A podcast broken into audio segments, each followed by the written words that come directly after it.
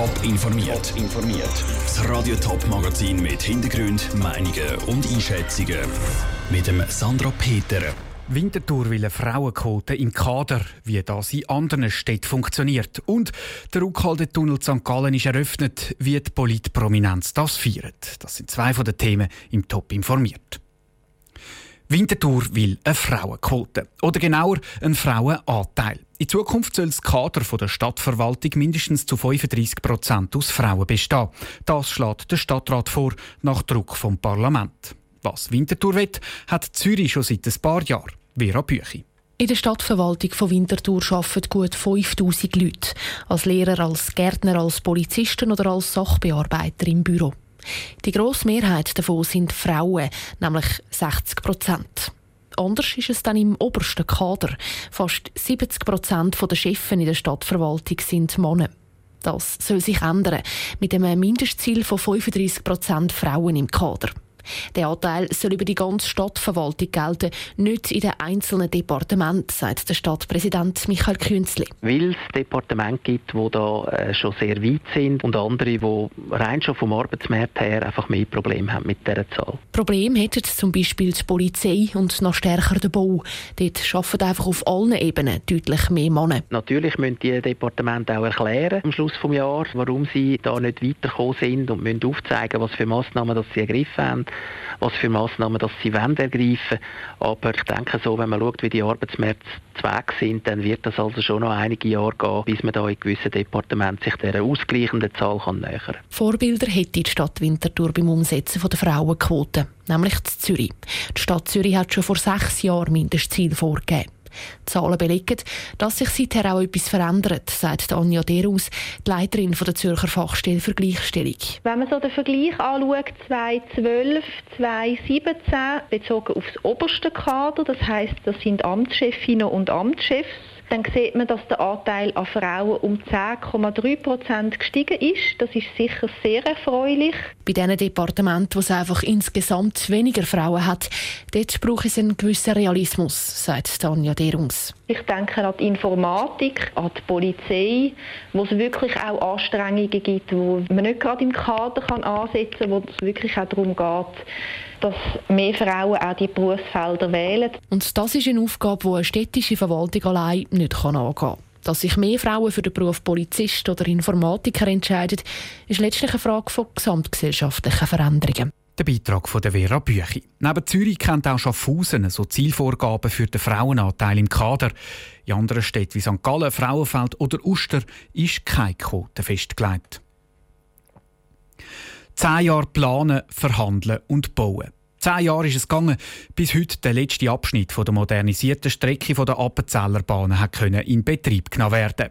Jetzt wird ein grosses Fest gefeiert, wo der letzte Abschnitt dieser Strecke, der Ruckhaldentunnel, eingeweiht wird. Tabea Fono und Elena Oberholzer sind beim Fest dabei gewesen. Kurz vor um halb fünf war es so weit. Der Tango, der neue Zug, ist durch den brandneuen Ruckhaldentunnel gefahren. Und das ganz wie sich's gehört für einen grossen Auftritt mit Rauch, Ballon und natürlich mit Appenzeller Musik. Die wichtigsten Persönlichkeiten aus der Politik, der Wirtschaft und aus dem Tourismus der Region sind bei dieser Einfahrt dabei gewesen. So auch der Innerrhodner Landammann Daniel Fessler. 2008 ist er Landammann geworden und hat als Volkswirtschaftsdirektor, wo auch der ÖV dazugehört, von Anfang an mit dem Projekt zu tun gehabt. Und jetzt gut zehn Jahre später ist das Projekt abgeschlossen. Da hat mich jetzt äh, gut zehn Jahre begleitet und das ist äh, ein Höhepunkt, muss ich sagen, in der Zeit, wo ich der ÖV-Direktor vom Kanton. Wirklich ein freudigen Tag. Grosse Freude an der neu eröffneten Strecke hat auch der Ausserrhodner Regierungsrat Dölf Biasotto. Er ist schon als Bub die mit der Appenzeller Bahn gefahren. Ich habe 50 Jahre lang immer etwas gleich Appenzeller Bändchen erlebt und jetzt ist ein Quantensprung passiert. Der ist technologisch der ist, was den Betrieb angeht, wirtschaftlicher, viel wirtschaftlicher und viel höheren Komfort mit einer höheren Erreichbarkeit und einem höheren Takt für die Bevölkerung. Darum hofft der Regierungsrat Dölf Biasotto, dass jetzt möglichst viele Appenzeller vom Auto auf den Zug umsteigen. Weil das Angebot, das müssen sie jetzt nutzen. Der St. Galler Regierungspräsident Stefan Kölliker sagt, dass die Eröffnung für ihn ein Highlight sei. Obwohl die Zusammenarbeit zwischen den beiden Appenzell, St. Gallen und dem Bund vor allem bei der Planung nicht immer einfach gewesen sei, nützt das Projekt der drei beteiligten Kantone sehr viel. Es ist eine Win-Win-Situation für die Appenzeller wie für die St. Galler. Jetzt ist heute die Einweihung, der Tunnel, der eröffnet werden kann, das führt die drei Kantone noch mehr zusammen. Das führt zu einer neuen Identität zwischen diesen drei Kantonen. Und es ist natürlich eine Freude. Genauso pünktlich wie die Appenzellerbahnen gemäss den Betreiber in Zukunft sollen sein, nämlich wie geplant am Punkt 16.35 haben die drei Kantonsregierungsmitglieder das Band durchschneiden. Und der Zug ist abgefahren durch den Ruckhaldetunnel. Ein Beitrag von der Tabea Fono und Elina Oberholzer. Morgen gibt es ein grosses Eröffnungsfest für die Bevölkerung. Ab übermorgen fahren dann Züge regulär durch den Tunnel. Den ganzen Tag sammelt die Glückskette schon für Tsunami-Opfer auf Sulawesi. Bis jetzt sind über 3 Millionen Franken zusammengekommen. Unterstützt wird der Nationalsammeltag auch vom Bundesrat Johann Schneider-Ammann. Der Wirtschaftsminister persönlich hat am Nachmittag Telefon entgegengenommen. Was für ein Erlebnis für ihn war, hat Frank Hestermann vom Bundesrat wissen. Hatte zwei, drei Telefone, die äußerst ermutigend waren. Wenn man hört, wie die Leute sich mit der Situation auseinandersetzen und wenn man hört, wie die Leute ihren Beitrag zur Besserung leisten wollen. Wenn man den Bundesrat am Telefon hat, leitet man dann gerade noch etwas drauf? Ich habe festgestellt, dass etwa jeder Zweite merkt, dass der Bundesrat ist. Ich war drauf und dran zu sagen, das hat seinen Preis. Natürlich ist das als Joke gemeint. Wieso ist es Ihnen ein Anliegen gewesen, jetzt heute hierher zu kommen und auch selber Telefon entgegenzunehmen und auch die Leute vielleicht aufzurufen, zu spenden? Ich bin hier, weil ich mit den Indonesiern ein ganz besonderes Verhältnis haben.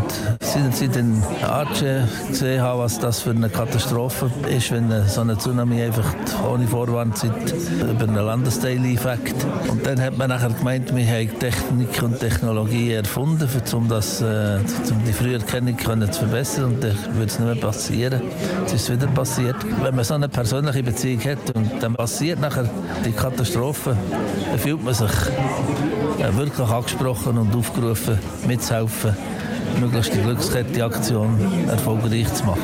Aber auch die Bilder, die gehen einem extrem nach, wo man sieht, von der Zerstörung, die der Tsunami hatte. Und wenn man auch hört, dass Kinder jetzt auf der Straße schlafen müssen, die Eltern nicht mehr finden, das geht extrem nach. Ja, das geht auch mir wirklich und es ist eine pure Katastrophe und äh, man kann nur auf der einen Seite froh sein, dass man es nicht selber muss erleben und auf der anderen Seite wirklich Bereitschaft haben, zu helfen, so gut wie es geht. Der Bund hat eine erstklassig qualifizierte Equipe losgeschickt und hat äh, entsprechendes Material mitgegeben. Das ist ein bescheidener Beitrag, aber wenn die ganze Welt sich in diesem Ausmaß beteiligt, dann ist das für die Indonesier eine grosse Hilfe. Der Johann Schneider-Ammann im Gespräch mit dem Frank Hestermann. Spenden ist immer noch möglich. Informationen gibt es auf toponline.ch. Top informiert, auch als Podcast. Mehr Informationen gibt es auf toponline.ch.